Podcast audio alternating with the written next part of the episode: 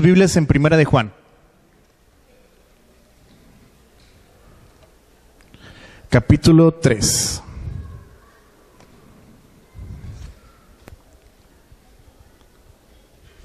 ¿Ya están ahí? ¿Ya están ahí? ok, Primera de Juan. ¿Quién lo escribió? ¿Será? ¿Será? Yo creo que sí, ¿no? Entonces, ¿quién es Juan? ¿Alguien sabe? El apóstol Juan, ¿ok?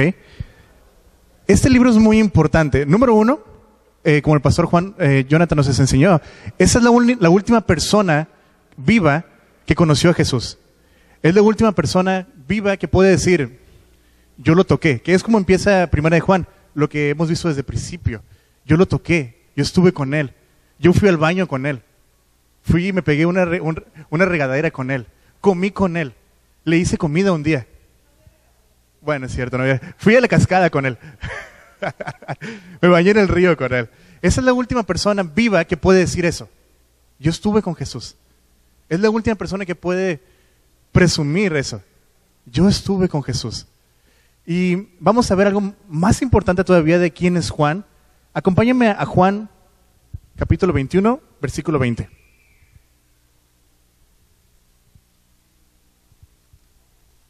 ¿No primera de Juan? No, Juan normal. capítulo 21, versículo 20. Amén. Dice, volviéndose Pedro, vio que le seguía el discípulo a quien amaba Jesús. Punto. ¿Quién es Juan?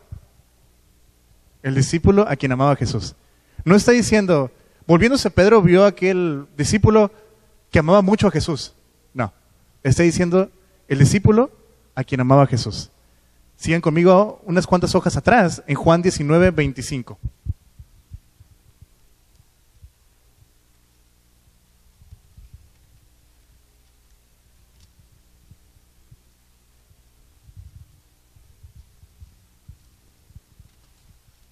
Amén. Dice, estaban junto a la cruz de Jesús,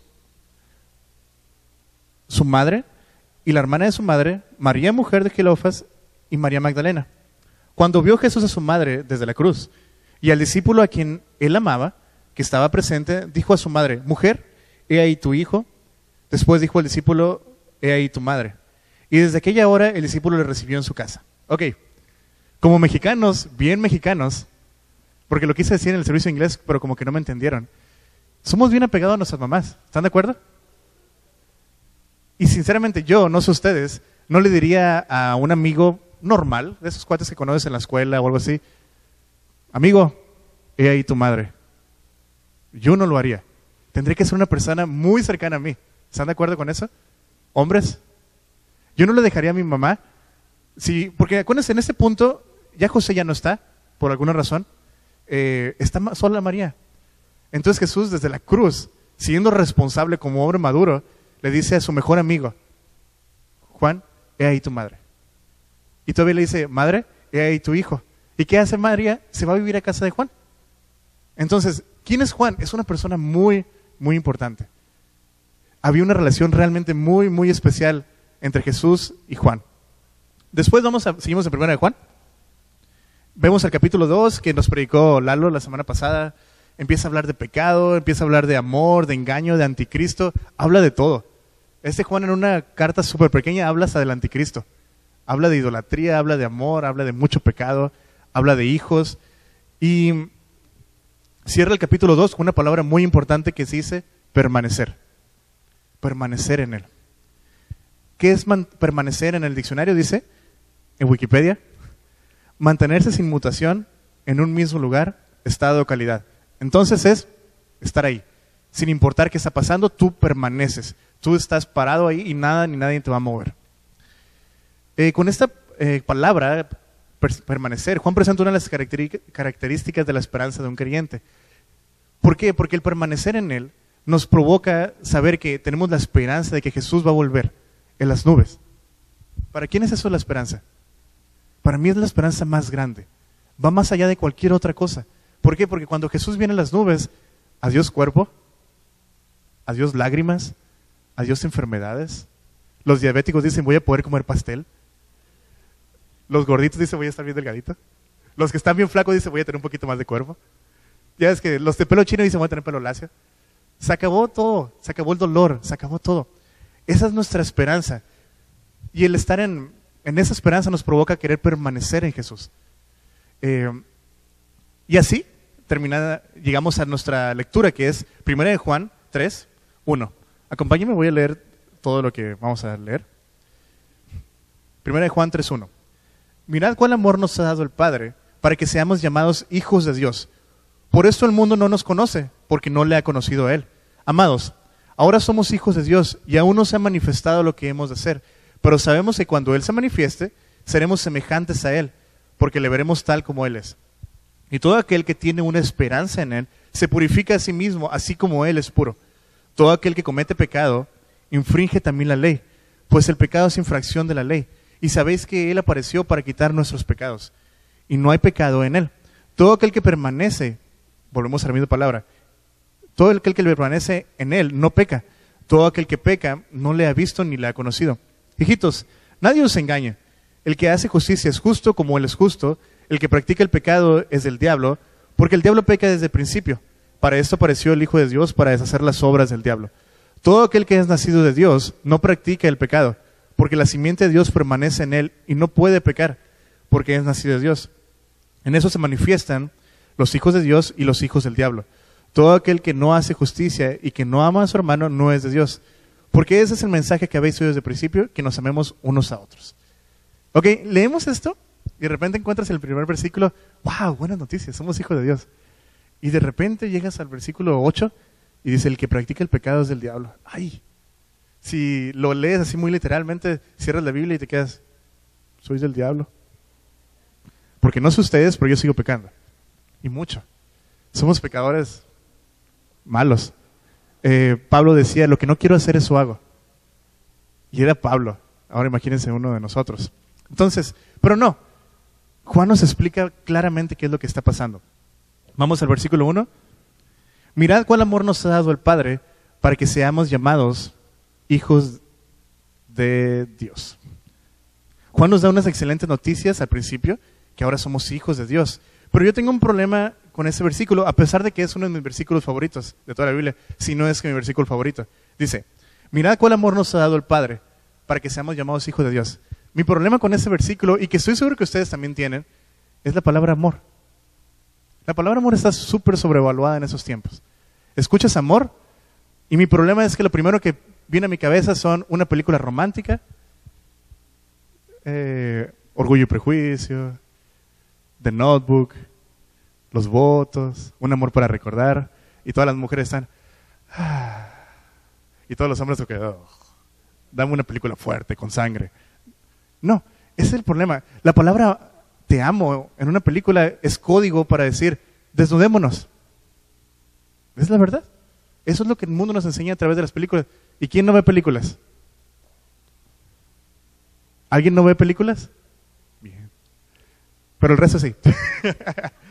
y todos vemos eso. Y mucha gente se cree que el amor en las películas quieren hacerlo real en nuestra vida real. Y no es así. Yo tengo ese problema con esa palabra te amo en las películas. Mi siguiente problema con la misma palabra es escucho a un adolescente decir, papá, pero es que lo amo. Es que me pidió una prueba de amor. Y se oye raro. Es la misma palabra que está usando mira con amor. Pero ahora lo ponemos como un adolescente diciendo, me pidió una prueba de amor y se la di. Mi problema también con esta palabra es que puedes escuchar a un chavo decir, yo amo mi Xbox. Yo amo las zonas. Yo amo mi carro. Y luego voltear con la novia y decir, yo te amo. Pero así como cambio de carro, puedo cambiar de novia. Así. Estoy comprometido, sí, pero pues puedo cambiar de carro, puedo cambiar de novia, puedo cambiar de compromiso. Ese es el problema que tengo con la, la vida real, en teoría, en el amor que nos presenta el mundo hoy en día. Pero la Biblia habla de un amor bien claro. El mundo habla de un amor eh, de sentimientos. Un sentimiento, una emoción que dice, te amo mucho. Pero cinco minutos después y cinco prendas después, ya no te amo tanto. O te amo mucho, pero no me hiciste comida. Ya no te amo tanto. Te amo mucho, pero no me dejaste ir con mis amigos al billar. Ya no te amo tanto. ¿Y si me busco otra? Si me busco otro. Y muchas gentes, muchas personas tomamos esto para Jesús. Señor, te amo. Mi esposa está enferma. Como que ya no te amo tanto. ¿Y si voy con el brujo de la esquina? ¿Y si voy a que me lean las cartas?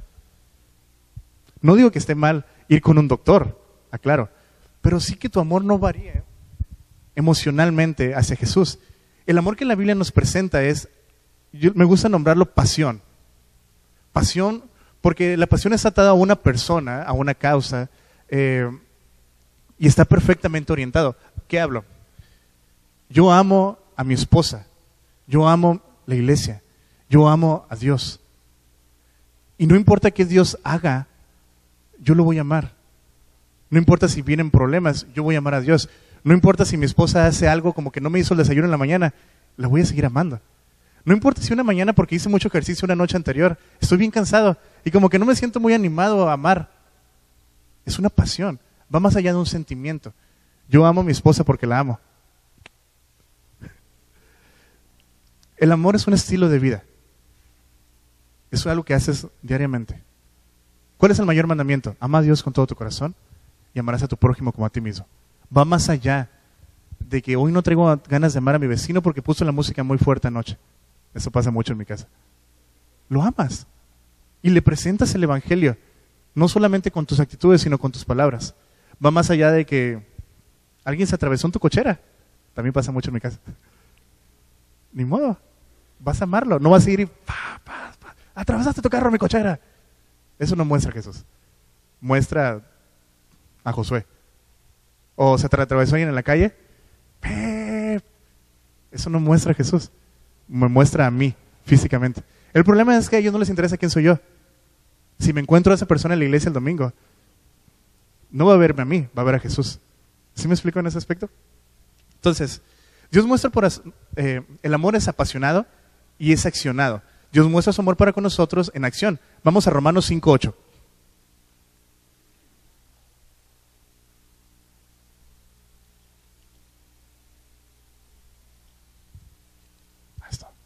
Dice, mas Dios muestra su amor para con nosotros en que siendo un pecadores, Cristo murió por nosotros. ¿Se dan cuenta? Es acción, es orientado, es apasionado. No dijo Dios desde el cielo, pobrecitos, ocupan un Salvador. Ah, a ver qué. No, ¿qué hizo? Él vino, dejó toda su gloria y vino y murió por nosotros. Qué padre. Eso es amor. No es, ya en nuestro caso, pobrecito, ocupa agua, eh, drogadicto. ¿Lo hacemos? Mucho. Indigente. No. El amor que Dios presenta es, más Dios muestra su amor para con nosotros en que siendo malos, aún pecadores, Cristo muere por nosotros. Él obra, Él hace, acciona. O el versículo más famoso, porque de tal manera amó Dios al mundo que dio a su Hijo unigénito para que todo aquel que en el querer no se pierda, mas tenga vida eterna. El amor es perfectamente orientado, en este caso hacia nosotros. El Padre dijo, voy a dar a mi Hijo para que ellos tengan vida eterna. Entonces, ya entendiendo que el amor de Dios no es un sentimiento, sino es una pasión, va más allá de todo eso y, acciona, no se queda parado. Eh, vamos a 1 de Juan, capítulo 3, versículo 1. Mirad cuán amor nos ha dado el Padre para que seamos llamados hijos de Dios. Ok, ¿quién da el amor? El Padre. Mirad cuán amor nos ha dado el Padre. ¿Habla algo de nosotros? ¿Depende de nosotros? ¿Hicimos algo nosotros? Nos acercamos y dijimos, Señor, dame tu amor. Y dijo Dios, ahí te va. No, Él dijo, mirad cuán amor nos ha dado el Padre. Punto. ¿Dónde nace el amor? En el Padre. ¿Quién toma el primer paso? El Padre. Si te vas una página adelante, aunque sea la mía, capítulo 4, versículos 10. En esto consiste el amor. No en que nosotros hayamos amado a Dios, sino en que Él nos amó a nosotros y envió a su Hijo en propiciación por nuestros pecados. La Biblia dice que nosotros no buscamos a Dios. Nosotros no buscamos a Dios. La Biblia dice que la salvación no tiene nada que ver con nosotros, en el aspecto de que nosotros hagamos algo. Es por su gracia, es por su amor, es por su misericordia que somos salvos. No hicimos nada. No es de que, no sé, muchas veces nos enfocamos, más como cristianos ya, tengo que hacer tantas, tantas, tantas cosas, voy a servir a Dios así, así, así, así. Y Dios me va a amar más. O Dios me tiene que recompensar. Tengo unos amigos eh, de donde vengo, de Culiacán, eh, siguen yendo a la misma iglesia donde yo iba y todo, que la iglesia está excelente y todo, pero nos enseñaron por tradición, y así están muchas iglesias en, en el país, nos enseñaron por tradición de que tenemos que hacer para que Dios haga. Nos enseñaron por tradición que si yo no hago, Él no hace. Nos enseñaron que si yo hice mal, Él va a hacer mal conmigo. O, más feo todavía, yo hice, tú tienes que hacer. ¿Me explico? Y soy horrible. Gracias a Dios ustedes tienen una sana doctrina increíble. Pero me ha sido, por ejemplo, con mis amigos de allá, que platico con ellos, tan difícil explicarles y hacerles entender que no se trata de que Dios tenga una deuda contigo, es que nosotros tenemos una deuda con Él. Que no se trata de que si yo me he portado muy bien, en teoría, Dios tiene que hacer algo. Dios tiene que bendecirme. Dios tiene que darme dinero. Dios tiene que darme salud. No, Dios es soberano. Entonces, mira cuán amor nos ha dado el Padre, nació en Él, para que seamos llamados hijos de Dios. Jesús te predestinó, te escogió desde antes de la creación del mundo para que seas su hijo. ¿Te emociona? ¿Seguros? Te predestinó desde el principio. Antes de que creara todo. Ya había dicho, Juanita, tú vas a ser mi hija. Amén. La verdad, Josué, tú vas a ser mi hijo. Y pueden hacer tantas preguntas. Se pierde la salvación. ¿Y qué onda con los, si me escogió a mí, no escogió a los demás? ¿Qué te importa? Dios te escogió a ti. Imagínate un niño adoptado, feliz con su familia, que había sufrido mucho, pero ahora está adoptado y está feliz en esa familia. ¿Tú crees que el niño va a preguntarse, ¿y por qué no escogió a mi otro compañerito? No. Él va a estar agradecido. ¿Cuál va a ser la reacción? Va a vivir una vida totalmente en agradecimiento toda su vida con sus padres ahora, con Dios, porque le dio la oportunidad. Es increíble. Dios te adoptó como su hijo. Mira, Jesús te salvó. Jesús te redimió, te transformó, todo, todo, todo. Pudo haberse parado ahí. ¿Están de acuerdo? Yo hubiera sido feliz. Ya me perdonó. Tengo vida eterna, bla, bla, bla. Pero no. El plan perfecto del Padre era, vas a ser mi hijo. te quedas, me quedo yo así como que, wow. John MacArthur dice, el amor inmesurable de Dios por los creyentes lo, lo motivó a convertirlos hijos suyos. Qué hermosura. Sinceramente,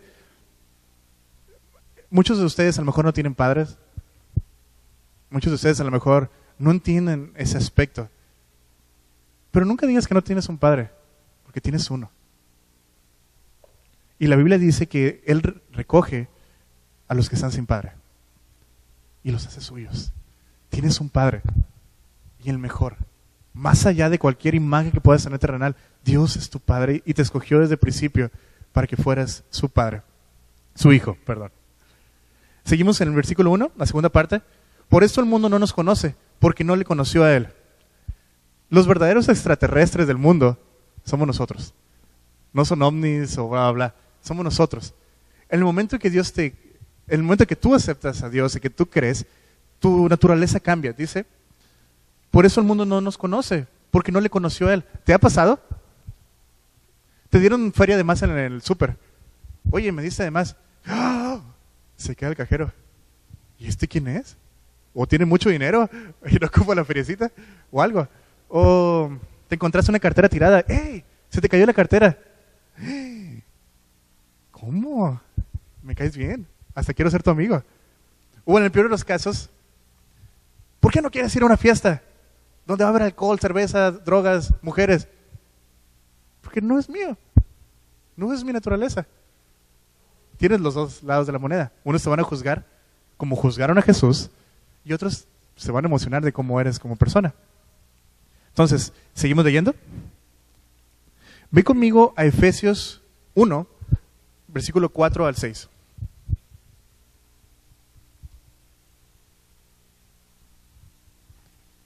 Muchos se van a preguntar, ¿y por qué Dios hizo esto? ¿Por qué Dios me escogió? ¿Por qué Dios me salvó? Y te van a dar miles de respuestas. Siempre, siempre, busca tus respuestas en la Biblia. Están todas las respuestas ahí. Ve lo que dice. Versículo 4 al 6. Según nos escogió en Él antes de la fundación del mundo, para que fuésemos santos y sin mancha delante de Él. En amor, habiéndonos predestinado para ser adoptados hijos suyos por medio de Jesucristo, según el puro efecto de su voluntad, para alabanza de la gloria de su gracia, con la cual nos hizo aceptos en el amado. Ok, ¿por qué te escogió Dios? ¿Qué dice? Versículo 5, la mitad. Según el puro afecto de su voluntad. ¿Lo quieres más mexicano? Dios escogió porque quiso, porque le dio la gana, lo que soy feo. Pero es que no es, no es suficiente para mí que me digas que Dios nos escogió porque Él quiso. ¿Qué más quieres? Es Dios. Y Él te pudo haber escogido. Pudo no haberte escogido. Gracias, Dios nos escogió. Para mí es perfectamente suficiente que me diga porque quise hacerlo. No porque, oh, es que toca bien chilo la guitarra. O es que aquel predica muy chilo. O, ¿está carita el muchacho? No, lo hizo porque quiso. No tenemos nada que ver nosotros. Dios nos salvó porque nos salvó, porque le dio la gana de salvarnos. Vamos al versículo 2. Amados, ahora somos hijos de Dios y aún no se ha manifestado lo que hemos de ser. Pero sabemos que cuando Él se manifieste seremos semejantes a Él, porque le veremos tal como Él es. Toda aquella persona que cree con fe genuina se convierte en un hijo de Dios. No nos enseñan mucho eso. Y no hablo de, de aquí. ¿Qué, ¿Qué, escuchas siempre con un cristiano? Si tú haces la oración de fe, ya eres salvo y te vas a ir al cielo. Discúlpame, pero no. Y no estoy en contra de la oración de fe. Estoy diciéndote, para irte al cielo, para esto, para ser hijo de Dios tienes que creer con fe genuina. ¿Cómo sabes cuando una persona cree con fe genuina? Apenas ellos, interiormente. Pero toda aquella persona que cree con fe genuina se vuelve un hijo de Dios. Así de sencillo. No tienes que hacer nada, digamos, físicamente, o no tienes que ir a tantos congresos, o ir a tal seminario, o en mi tierra era irte hincado hasta la lomita, que eran como que mil, escalones, pegándote en la espalda para ser salvo. No, pobrecitos, si alguien les dijera, no, tienes que creer en Jesús. Así de sencillo. Ahora, sabemos que la obra no ha sido terminada, pero sabemos que todo lo que Dios empieza, lo termina. Dice Filipenses 1.6, 1.6, estando convencido precisamente de esto, que el que comenzó en vosotros la buena obra, la perfeccionará hasta el día de Cristo Jesús. ¿Cuál es nuestra esperanza? En el versículo 3. Y todo aquel que tiene esa esperanza en Él, se purifica a sí mismo como Él es puro. ¿Cuál es tu esperanza? ¿Cuál es nuestra esperanza? Jesús, en las nubes. Jesús viniendo por nosotros. Adiós todo lo malo. Adiós todas las lágrimas. Adiós el pecado. Adiós el dolor. Adiós enfermedades. Ven Jesús. Así termina Apocalipsis. Ven Señor Jesús. Ven ya. Nuestra esperanza es el regreso de Cristo Jesús. Y esa esperanza provoca en nosotros el querer ser más como nuestro Señor para no alejarnos avergonzados, como dice 1 Juan 2.28, para que en su venida no nos alejemos de Él avergonzados. Queremos ser más. Entonces, Juan nos da unas excelentes noticias. Eres hijo de Dios, ya no eres de este mundo. Cuando Jesús venga vas a ser totalmente manifiesto quién eres. Y de repente todo cambia. Vamos a leer del 4 al 11. Todo aquel que comete pecado infringe también la ley, pues el pecado es infracción de la ley. Y sabéis que Él apareció para quitar nuestros pecados. Y no hay pecado en Él. Todo aquel que permanece en Él no peca, todo aquel que peca no la ha visto ni la ha conocido. Hijitos, nadie os engañe, el que hace justicia es justo como Él es justo. El que practica el pecado es del diablo, porque el diablo peca desde el principio para, principio. para esto apareció el Hijo de Dios, para deshacer las obras del diablo. todo aquel que es nacido de Dios no practica el pecado, porque la simiente de Dios permanece en él y no puede pecar, porque es nacido de Dios. En eso se manifiestan los hijos de Dios y los hijos del diablo. Todo aquel que no hace justicia y no ama a su hermano, no es de Dios. Porque ese es el mensaje que habíamos oído desde el principio, que nos amemos unos a otros. Entonces, de repente, Juan nos habla de cosas maravillosas. Amor, eres una persona totalmente diferente, nueva criatura. Y de repente parece que se le cayó el café y se enojó. Y dice, todo aquel que comete pecado infringe también la ley. El que practica el pecado es del diablo. ¿Cambió de opinión? ¿Se enojó? ¿Se frustró? ¿Algo? No. Lalo, hace dos semanas, nos hablaba acerca de falsos maestros. ¿Se acuerdan de eso? Nos hablaba de que la razón por la este libro estaba escrito era que había falsos maestros queriendo meterse en, los fundamentos de la iglesia. Jonathan, cuando recién empezó el libro, también nos enseñaba lo mismo, que la razón de ese libro eran falsos maestros. Y él quería dejar perfectamente claro cuáles eran los fundamentos. A lo mejor recuerdan esa palabra con Jonathan, gnósticos. Es ya como histórico. Los gnósticos eran influenciados por filósofos como Platón. Esos cuates decían, a pesar de que atribuían un poco de deidad a Jesús, decían que toda materia, o sea, todo lo físico, todo lo que puedes tocar, era pecado. Por lo tanto, Jesús no pudo haber venido a nacer en cuerpo, porque entonces sería pecado. ¿Sí me entienden en eso? Todo lo físico que puedes tocar es pecado, es lo que ellos decían. Entonces Jesús nació de una virgen, tiene que ser pecado, es lo que ellos comentaban. La segunda cosa que ellos creían es que todo el pecado era en nuestro cuerpo físico. Y como el cuerpo físico no era importante, sino lo espiritual, entonces podías pecar lo que tú quisieras. Ahora, se oye a media verdad. ¿Están de acuerdo? Jesús es Dios. Es cierto, a lo mejor no pudo haber sido carne porque entonces hubiera sido pecado. Se oye interesante. Y luego, Jesús perdonó todos nuestros pecados. Y nuestro cuerpo se va a destruir. Y nuestro nuevo hombre va a ser eh, celestial. Pues el pecado no importa. Se oye como que así. A medias tintas, medio verdad, medio mentira. Pero si tú eliminas que Jesús no vino en carne, eliminas un montón de profetas. Eliminas un montón de, de que nació de una virgen, parte del milagro, que nació sin pecado, eliminas que tuvo hermanos, eliminas profetas que profetizaron diciendo que de una virgen iban a ser. ¿Y qué dice la Biblia? Si incluso un ángel viene a predicarles un evangelio diferente a este, no le crean. Si Juan no hubiera escrito primera de Juan en este punto, estaríamos enseñando algo completamente diferente en este momento. Todos los fundamentos de la iglesia estarían completamente diferentes. Entonces, esa es la razón por la que Juan está hablando tan duro. Él está enfocándose, no te está atacando a ti, no me está atacando a mí, está atacando a los falsos maestros. Y está queriendo enseñarte cómo identificar a estos falsos maestros. Entonces, vamos al versículo 4. Todo el que comete pecado infringe también la ley, pues el pecado es infracción de la ley. Quiero enseñarte cuatro cosas, por cuatro razones por las cuales el cristiano no puede practicar el pecado. Número uno, el cristiano no practica el pecado porque es infracción de la ley. Ahora, dice, todo aquel que comete, la palabra comete en este punto, en el griego, está hablando de una persona que tiene un pecado habitual, una persona que tiene un pecado que repite vez tras vez, tras vez, tras vez. Debemos aclarar, Jesús perdonó todos sus pecados, pero cuando tú haces un pecado habitual, dice la Biblia que no es que Dios no te perdone, sino que una condenación en tu propia mente se llena tu mente de pecado. Se llena tu mente de decir, ¿Y si Dios ya no me perdona? No sé si te ha pasado, a mí me ha pasado, y muchas veces, que es como el diablo ataca, que pecaste. Y estás sentado y dices, no quiero ni orar.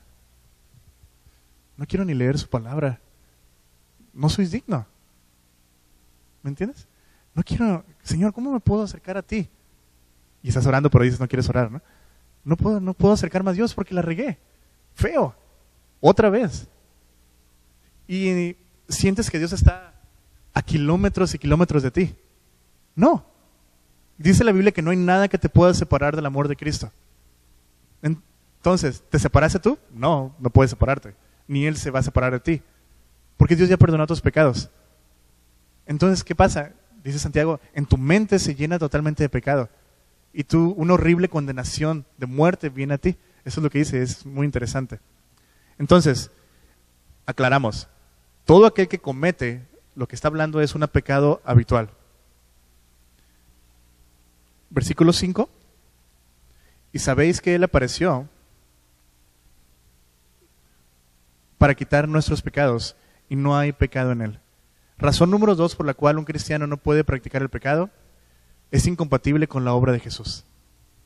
Tu Salvador vino a quitar el pecado, dice, y sabéis que Él apareció para quitar nuestros pecados. Si es tu Salvador, no hay manera de que tú puedas estar practicando el pecado. Es totalmente incompatible con tu Salvador. ¿Cómo le diríamos? Típico. ¿Eres americanista? ¿Y le vas al Chivas? No funciona. ¿O eres de un partido político y le vas al otro? No. Me explico, son incompatibles. Y más con Dios. Si Jesús vino a perdonar tus pecados, naturalmente no puedes estar pecando. ¿Ok? Versículos 6 y 7. Todo aquel que permanece en Él no peca. Todo aquel que peca no le ha visto ni le ha conocido. Cada vez más repite y repite y va más práctico y más práctico. Dice, todo aquel que permanece en Él no peca. Todo aquel que peca no le ha visto ni le ha conocido. Entonces, ¿cuál es una de las características de una persona que permanece en Él? No peca. No practica pecados habituales. Repito, todos somos pecadores. Todos la regamos. Vez tras vez, tras vez, tras vez. Mucho. Mucho. Yo soy malo. Y con ganas. Todos lo somos. Dios perdona nuestros pecados. Pero un pecado habitual se vuelve y penetra en tu vida de una manera horrible. Ahora, puedes decir, bueno, ¿qué es un pecado habitual? A lo mejor aquel alcohólico que cae en el alcohol vez tras vez tras vez. Sí, a él se le nota. Pero ¿qué tal si ¿Qué tal tú que te encierras en tu casa con tu computadora o en tu cuarto? Haciendo cosas que no debes de hacer. ¿Qué tal tú que robas de peso en peso en tu trabajo? ¿O qué tal tú que no pagas impuestos? Nadie se va a dar cuenta de la iglesia, ¿no? Para nada. ¿Qué tal tú que evades las leyes? ¿Qué tal hombres que nos pasamos un semáforo? Y ups, ahí va otro. Y ups, ahí va otro. Es noche, ya quiero llegar a mi casa. Es un semáforo, no pasa nada. Nadie se va a dar cuenta. Sorry, Dios sí se da cuenta. Y se vuelve habitual. ¿Qué tal tú que empiezas por gritarle a tu esposa? Ups, otra vez. Ups, otra vez. ¿Qué sigue? ¿Un golpe? Es habitual. Debo, debes admitir que es fácil eh, apegarte al pecado. ¿Has querido alguna vez agarrar una rutina de leer la Biblia todas las noches?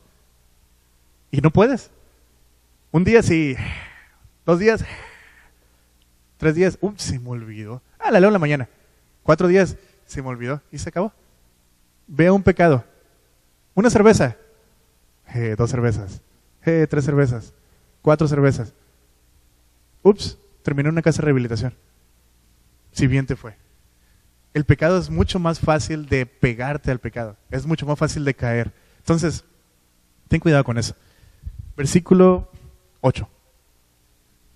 El que practica el pecado es del diablo, porque el diablo peca desde el principio. Por esto apareció el Hijo de Dios para deshacer las obras del diablo. Razón número tres por la que un cristiano no debe practicar el pecado. Porque Jesús vino a deshacer las obras del diablo, las obras del pecado. Ahora, Señor, eres mi Dios, pero pues tengo mis pecados ocultos. Tú viniste a hacer las obras del pecado. Sí, pero yo te estoy jalando y quitando pecados. No puede ser tu Dios, lo siento. Y por más que profeses ser cristiano, venir todos los domingos a la iglesia, tener todos sus amigos cristianos, servir en la alabanza, predicar, lo que quieras. Si tienes pecados habituales, dice la Biblia, el que practica el pecado es del diablo. No lo estoy diciendo yo, lo está diciendo Juan. No lo está diciendo Juan, lo está diciendo Dios. Se oye fuertísimo, muy fuerte. Hay una costumbre hoy en las iglesias de querer eliminar la palabra pecado de las predicaciones.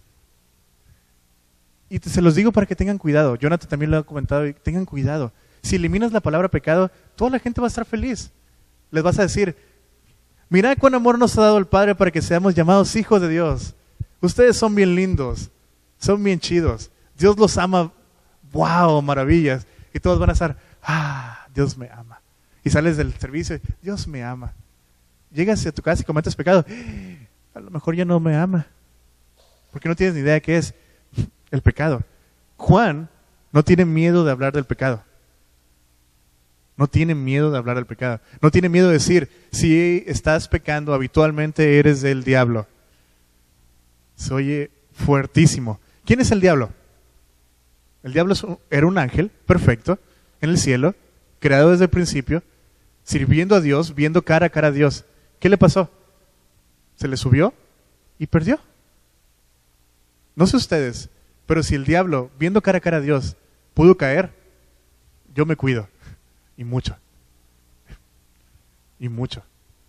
¿Por qué? Porque yo soy ser humano. Y el diablo era un ángel y cayó, igual que muchos ángeles. Prefiero cuidarme. Entonces, entonces, Jesús vino a destruir las obras del diablo.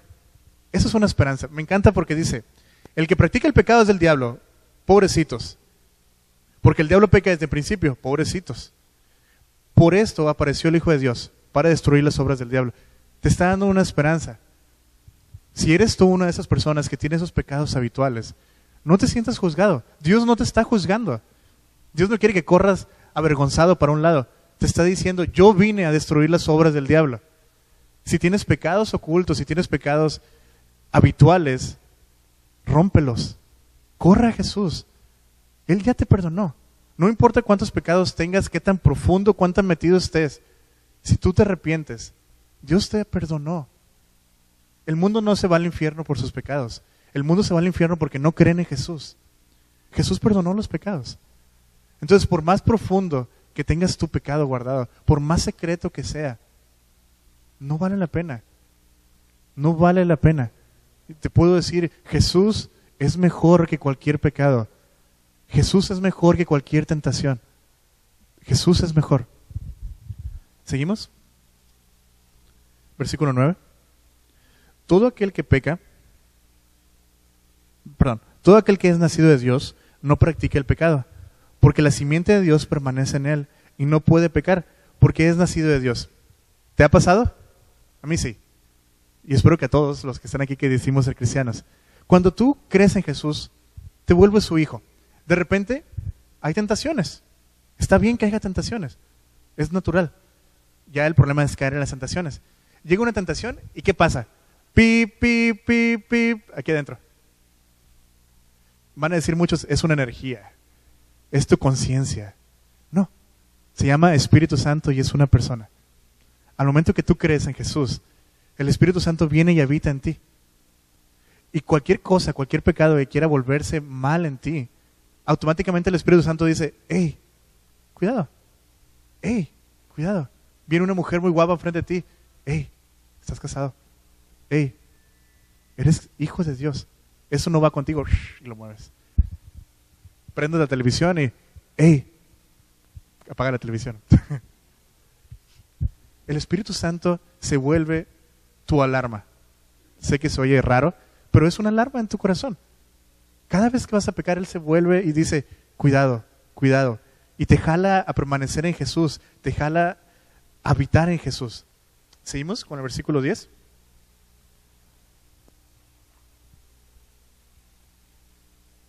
En esto se manifiestan los hijos de Dios y los hijos del diablo.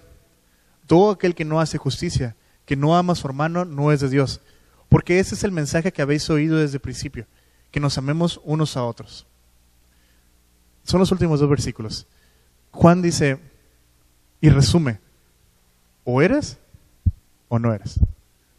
Juan dice, o eres creyente o no eres creyente. O recoges conmigo, dijo Jesús, o desparramas. O eres mi amigo o eres mi enemigo. Porque como lo dijo en el versículo 8, si estás pecando habitualmente, eres del diablo. Si no, y permaneces en mí, eres mío. Así de práctico, así de sencillo. Juan cada vez resume más y más y más y más. ¿Qué debemos hacer? ¿Cuál es la palabra clave casi de todo el libro? Permanece, permanece en fe, permanece caminando. Eh, Pablo dice, yo mismo no, no confieso haberlo alcanzado, me extiendo. Es Pablo. Yo más me tengo que extender, yo más fuerte tengo que correr, más tengo que hacer ejercicio espiritual. Más y más y más. Si él tenía temor de llegar a ser anatema para su gente, es Pablo. Yo soy Josué. Su nombre está escrito en la Biblia. El mío no. Bueno, hay un libro, ¿no? Pero no es el punto. Si él tenía temor de caer, más yo. Más yo. Queremos terminar nuestra carrera bien. Queremos permanecer, queremos llegar al punto al final. Que lleguemos delante de Dios o que Jesús venga y que digamos, no estoy avergonzado. Quiero llegar al final cuando Jesús viene o voy a estar con frente de Él y que no tenga que correr avergonzado y decir, Señor, no permanecí en ti. Señor, la regué. Señor, mucho. No, quiero llegar y abrazar al Padre. No quiero correr avergonzado. ¿Y por qué puedo llegar y abrazar al Padre? Porque no hay pecado. Jesús los perdonó totalmente. Y yo creo en eso. Yo creo en Jesús. Entonces, debemos permanecer en Él. Amar a Dios, amar a nuestro prójimo. Por último, tenemos un problema. Encuentro un problema. A lo mejor tú también. Muchas veces, no has, perdón, muchas veces hacer lo correcto no va a parecer lo más lógico, ni va a parecer lo más correcto, ni lo mejor. ¿Están de acuerdo? Sé que soy raro. Te voy a platicar en mi caso, por ejemplo. Eh, se supone que nos íbamos a casar marzo 4, si mal no recuerdo, en Iowa. ¿Ok? Si nos casamos aquí, si nos casamos. Eh, íbamos a ir para allá, nos íbamos a casar en un parque, con un lago y pinos gigantes. Hermoso lugar. Habíamos preparado todo, comprado toda la carne asada porque íbamos a hacer tacos, bien mexicanos. Ya todo estaba listo. Me, iba, me fui una semana antes eh, para allá. Dije, voy a llegar ya y arreglo lo que tenga que hacer y bla, bla. Y ya nos casamos. Bueno, decido irme a la frontera, pues para cruzar la frontera. Decido ir a pedir un permiso que no ocupo, debo aclarar. Puedo ir y pasar, agarrar un avión e irme. Pero las reglas dicen que tengo que ir a pedir un permiso, que no ocupo. Porque cuando fui anteriormente, llevaba mi permiso, pero ni siquiera tenía ni idea de que era una visa. Ya estando hasta allá, está muy lejos. Pero decido ir a sacar el permiso, porque es lo correcto. Voy, saco, llego al permiso y me dice el policía, ¿ya qué vas? Y le pude haber dicho, voy a dar la vuelta, es cierto. Voy a visitar a algunos misioneros, es cierto. Pero le dije, voy a casarme.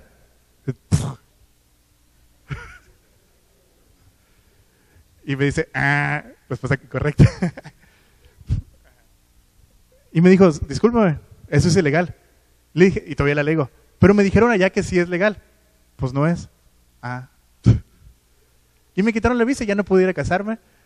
Le hablé a Tiffany, ¿sabes qué? Se, pues se cancela la boda, no puedo, no puedo cruzar. No es de que se me acabó el dinero, no puedo cruzar. Y, y dice Tiffany que levantó las manos y le dijo, ¡Hey! Porque estaban haciendo salsa y llevaban como cinco galones de salsa ya hechos. Y pues a parar todo. Y todos lloraron, todos, bla, bla, bla. Cuando regresé de la frontera, muchos me dijeron, ¿y por qué les dijiste? Pues porque era la verdad, lo siento. Y otros me dijeron, a lo mejor es, Dios tiene cosas más buenas para ti. Y yo dije, pues a lo mejor. No, no lo dudas, no, lo, no es a fuerzas, pues a lo mejor. Otros me dijeron, a lo mejor no es la mujer que Dios tiene para ti. Falta una semana para la boda. o oh, es que es cierto, a lo mejor, ¿sabes qué? Ahí nos vemos. Voy a agarrar a otra mujer. ¿Quién, ¿Qué clase de personas somos? ¿Me explico? Y luego me, me hicieron la misma pregunta vez tras vez. ¿Y por qué pasó? Mi respuesta vez tras vez, tras vez, tras vez fue, porque Dios quiso. ¿Pero por qué? Y mi respuesta fue, si lo hizo por diversión, es Dios, es soberano. Si quería divertirse en el cielo, es Dios. Es tu Dios. No tengo que pedirle respuestas No tengo que pedirle excusas. Es Dios, es mi Padre, es tu Padre. Y Él sabe por qué hace las cosas. A lo mejor se cayó el avión. No me interesa. Es Dios. Pude haberme ido a casar allá, echado mentiras. Me hubieran dado permiso. Eh, estaría casado y todo. Feliz. Pero hay un pecado ahí. Un pecado que se puede volver a habituar. A lo mejor puedo decirle, hacer otra cosa por el estilo de, en mentiras. Es una mentira. Y una mentira, créeme, que se vuelve habitual así. Se me olvidó la tarea en la casa. No, no la hiciste. ¿Se la comió el perro? No, no se la comió. Una mentira se vuelve habitual. No siempre hacer lo correcto va a parecer lo más correcto. Pero es lo correcto. No siempre hacer las cosas como Dios dice van a parecer la cosa más lógica. Se van a burlar de ti. Pero Dios te va a abrazar. Y tu conciencia se limpia. Y tu Espíritu Santo, el Espíritu Santo dentro de ti está en paz. Me hubiera sentido terrible, la verdad. Pero yo te animo, asegúrate, número uno, de tu salvación. Asegúrate de tu salvación. La pregunta no es si se pierde o no se pierde la salvación. La pregunta es, ¿eres salvo? Asegúrate. Si Pablo, vuelvo a lo mismo, si Pablo tenía temor de, de no ser, ¿por qué habría yo? ¿Me explico? Asegúrate de tu salvación. Y ya que estás seguro, guárdala con temor y temblor. Eso dice la Biblia. Número dos, permanece en tu salvación. No te alejes.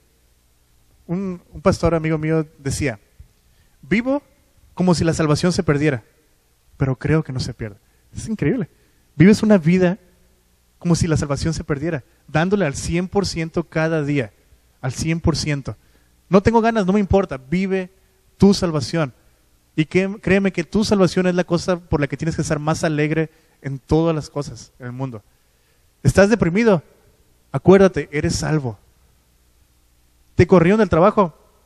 Eres salvo. Búscate otro. No te quedes sentado en la casa. Eh, ¿Te peleaste con tu esposa? Eres salvo. No te vayas a ver la tele, vete a leer la Biblia. eres salvo. Y no nada más salvo, eres hijo de Dios. Número tres, no practiques el pecado. No lo practiques. Pero recuerda, si caíste, Dios ya te perdonó. Levántate, así. Caes así, levántate así también. Súper rápido. En un abrir y cerrar de ojos. Si caíste, levántate. Dios ya te perdonó. No te preocupes. No es de que otra vez, Josué, ¿te perdonaré esta vez? A ver, hazme la carita de, disculpas. No, Dios te perdonó. Ya está hecho. Arrepiéntete. ah, ese era el número cuatro. Si pecas, arrepiéntete. Dios ya te perdona. Entonces, te animo a eso. Asegúrate de tu salvación. Permanece en tu salvación. Si caíste, levántate. Dios ya te perdonó. Vamos a orar y vamos a orar por las ofrendas. Señor, gracias por tu salvación, gracias porque tú eres bueno, porque tú eres fiel. Gracias porque en ti, Dios, tenemos un Padre amado, un Padre eterno. Gracias, Dios, porque si pecamos, tú nos levantas, tú nos restauras. Ayúdanos a permanecer en ti, Dios. Ayúdanos a ser más y más como tú cada día. Tú eres nuestro Dios, pero más que todo tú. En nombre de Jesús, bendice estas diezmos y ofrendas que damos con alegría, Dios, con gozo, en gratitud por lo que tú nos has dado, por lo que tú has hecho por nosotros. En nombre de Jesús. Amén.